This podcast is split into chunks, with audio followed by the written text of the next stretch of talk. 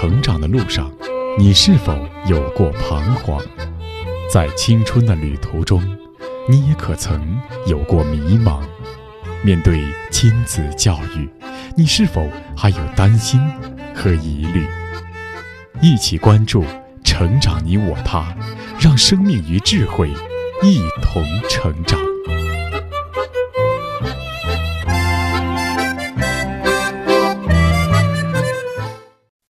愿生命与智慧一同成长。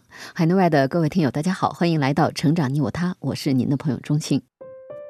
听众朋友，为了保护未成年人的身心健康，保障其合法权益，中国在一九九一年就通过了第一部未成年人保护法，并在二零零六年第一次修订，二零二零年第二次修订，到二零二一年六月一日开始执行新的未成年人保护法。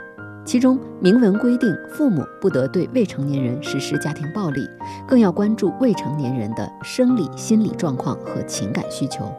为保法这样的规定，对于一些传统的育儿方式，比如不打不成器、棍棒底下出孝子等等，应该说是从法律的角度对未成年人进行了一种针对性的保护。那么，为什么传统观念会觉得暴力管教是有理的呢？或许人们看到过一些孩子被暴力管教，但也终成大器。但是，让孩子成长的到底是不是因为暴力管教呢？这是个问号。而恰恰是暴力管教的负面案例却屡见不鲜。就在卫保法出台之前的一九八七年十二月二十九日，《人民日报》的第一版就刊登了一篇使全国为之震动的报道，标题是“青海一小学生竟死于其母棍下”。报道说，在青海果洛藏族自治州大武镇。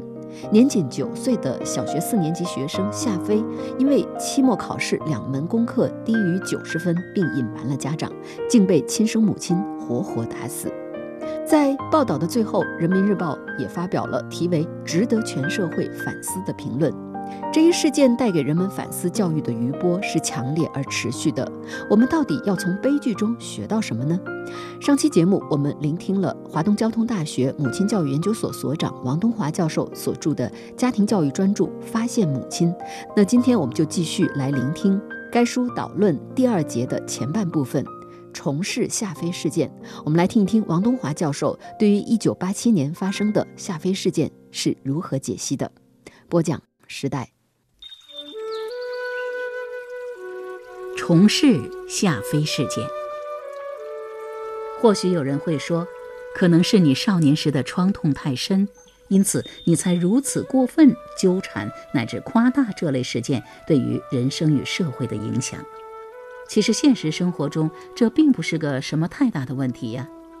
现象也许正如这些朋友所感受到的那样。但现象下面所掩盖的本质，并不常常与其一致。事实上，相当多数乃至绝大多数的人生悲剧背后，都有一个不正常的亲子关系，只不过人们没有注意到罢了。夏飞事件就是如此。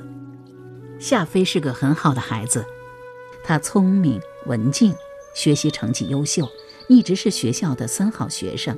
任中队长和学习委员，从上学开始，他的语文、算术成绩一直是九十五分以上，名列全班第一。就是三年级第二学期开始引进内地高难试卷，夏飞的分数虽然下降了，但是在班里仍然名列前茅。夏飞是个好孩子，那么夏飞的母亲呢？夏飞的母亲该是个恶毒的坏女人吧？事实与人们想象的恰恰相反。我以为就是按照一个比较严格的标准，夏飞的母亲也可以称得上是一个优秀的母亲。为了夏飞上学，夏飞的母亲不惜辞去工作，从一个煤矿搬到镇上居住。为了孩子学习，他这个初中毕业的母亲当起了孩子的老师。小夏飞是在家中由母亲教完了一年级的全部课程后，跳级去读二年级的。就是上学后，夏飞所学的课程，也都是由母亲先在家里预习讲解一遍才去听讲的。对孩子的辅导，他从不厌烦，也从不马虎。至于吃穿方面，他更是没怠慢过孩子。小夏飞不爱吃面食，他就一日三餐给他做米饭。小夏飞爱吃水果，虽然很贵，他也总是三斤两斤的买来给孩子一人吃，自己却舍不得吃一口。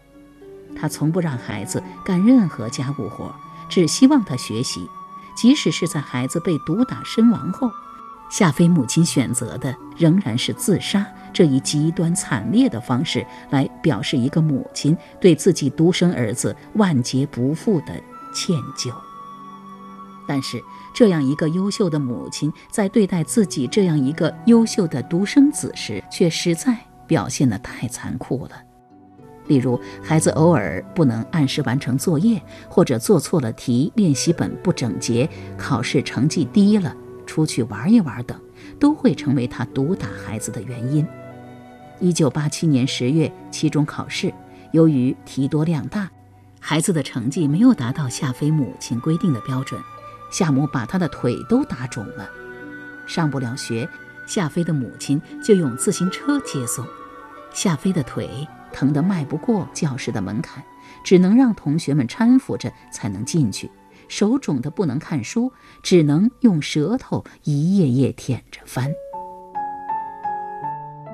夏飞母亲对孩子的最后一次毒打是一九八七年十二月二十一日，当时期末考试，小夏飞的语文成绩是七十九分，算术是八十二分，都未达到项目规定的标准。这次考试引进长沙的试卷，全班三十八人中只有十三人两门课全部及格。夏飞的成绩在班上还是名列前茅，但孩子还是从以往的教训中预感到一场暴风雨的到来，于是第一次下定决心向母亲撒谎，说语文考了九十七点五分，算术九十八分。这是孩子被逼说谎。母亲揭穿了谎言，接着是三个半小时的巴掌、拳头、竹棍、木板、木错的毒打。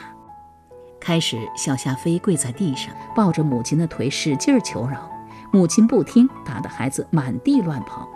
被扒光了衣服的孩子不时蹲缩在地上，双手抱头、抱胸、抱腿，他无法躲避如雨的棍棒。终于，孩子不再求饶，因为他知道求饶不能解决问题。于是怒目相向，抓住并折断了母亲打来的竹棍。夏飞母亲说：“我把你这小畜生身上的皮都戳烂。”孩子说：“你不能再把我当畜生对待了。”这是一向温顺的孩子第一次，也是最后一次反抗。这是孩子被逼反抗。夏飞母亲气急败坏。你还敢顶嘴？于是抡起木锉朝孩子的头上打去。夏飞事件发生后，舆论直指夏飞母亲，大有不将夏母绳之以法、绝不罢休之势。母亲失去自己的独生子已经是件极其不幸的事了，可舆论还在加油点火，直到以夏飞母亲自杀身亡这个更大的悲剧出现，才骇然了结。随着夏飞母亲的自杀，批评矛头才仓皇指向升学教育，认为是分数葬送了这一对母子。但是我在细读相关报道之后，发现人们所列举出的这些都不过是一些表因、近因、诱因，致使他们母子双亡的最根本原因，在于他们母子感情的不容，在于小夏飞是两年前，也就是快七岁时才从江苏老家。接到父母身边的，而这才是这个悲剧的主因。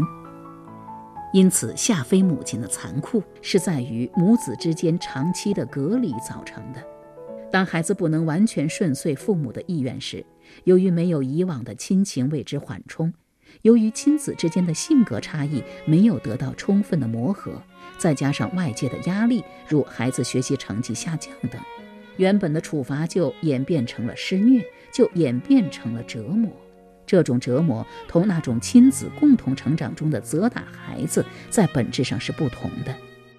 打一个极不恰当的比喻，那就是有自己从小养大的宠物，如猫狗等，主人偶尔也会在生气时踢上几脚，可面对跑进自己家园里吠叫的猫狗，即使是极爱宠物的人，也可能给他一顿棒打。尽管这猫这狗也是别人家的宠物。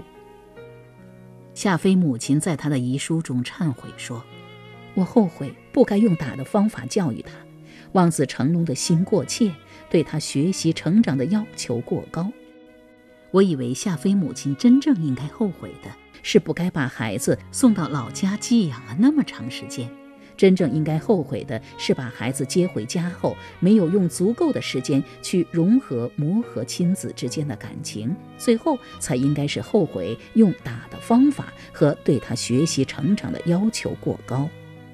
如果他与孩子一直在一起，他极可能会成为一个优秀的母亲。最起码他不会滥用殴打这种方式，但是没有任何一个人告诉过他正确的做法是什么。从这个角度讲，夏飞何其不幸，夏飞母亲又何其不幸。从王东华教授的视角来看，夏飞母子的逝去。固然有分数教育的可恶，有棍棒教育的可悲，而关键的本质原因，则是母子关系出了问题，也就是王东华所探讨的那种亲生后母现象。孩子从小没有能够在自己亲生父母的抚养下成长，亲子关系是生疏甚至断裂的。在这个基础上，一旦母亲受到分数教育的蛊惑、绑架，还有信奉棍棒教育的余毒，再加上无法掌控自己的情绪，活活就断送了一对母子的生命。面对这些悲剧，我们需要推行未成年人保护法，同时也要思考怎样才能不让悲剧重演呢？我们继续来听王东华教授的解析。再也不能让这类悲剧重演了。或许又有人会说，找上三两个这样的例子并不难，什么样的事情找不到一串呢？我以为找这样的例子，非但不是难不难的问题，而是太容易，容易到俯拾皆是，容易到成灾成难的地步。有这样经历的人，起码以千万计，甚至能够同全国六千万残疾人数相比，而这。才是这个问题的严重性所在。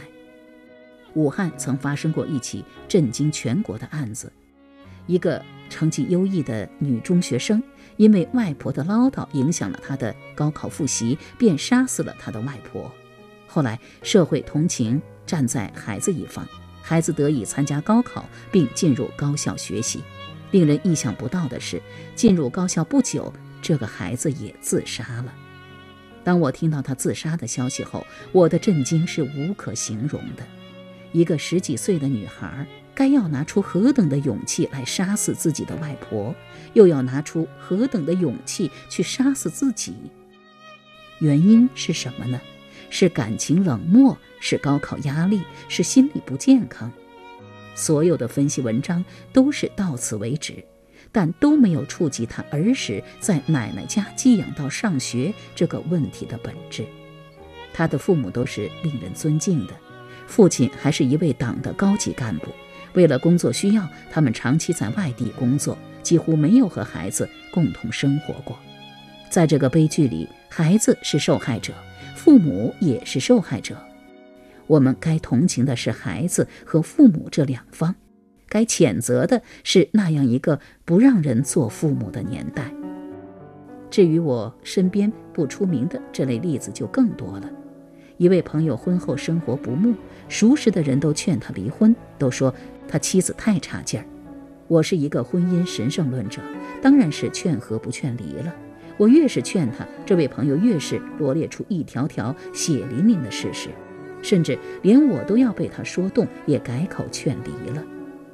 就在这时，他的一条极有力的理由却引起了我的注意。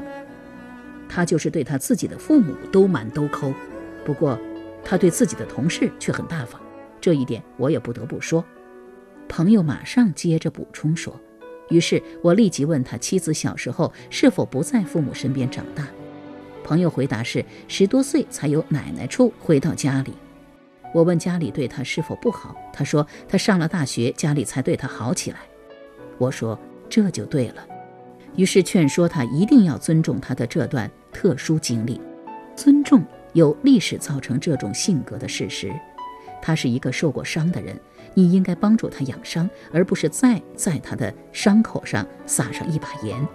如果他爷爷奶奶还活着的话，你每月应该寄钱给老人，以表示你们的感谢。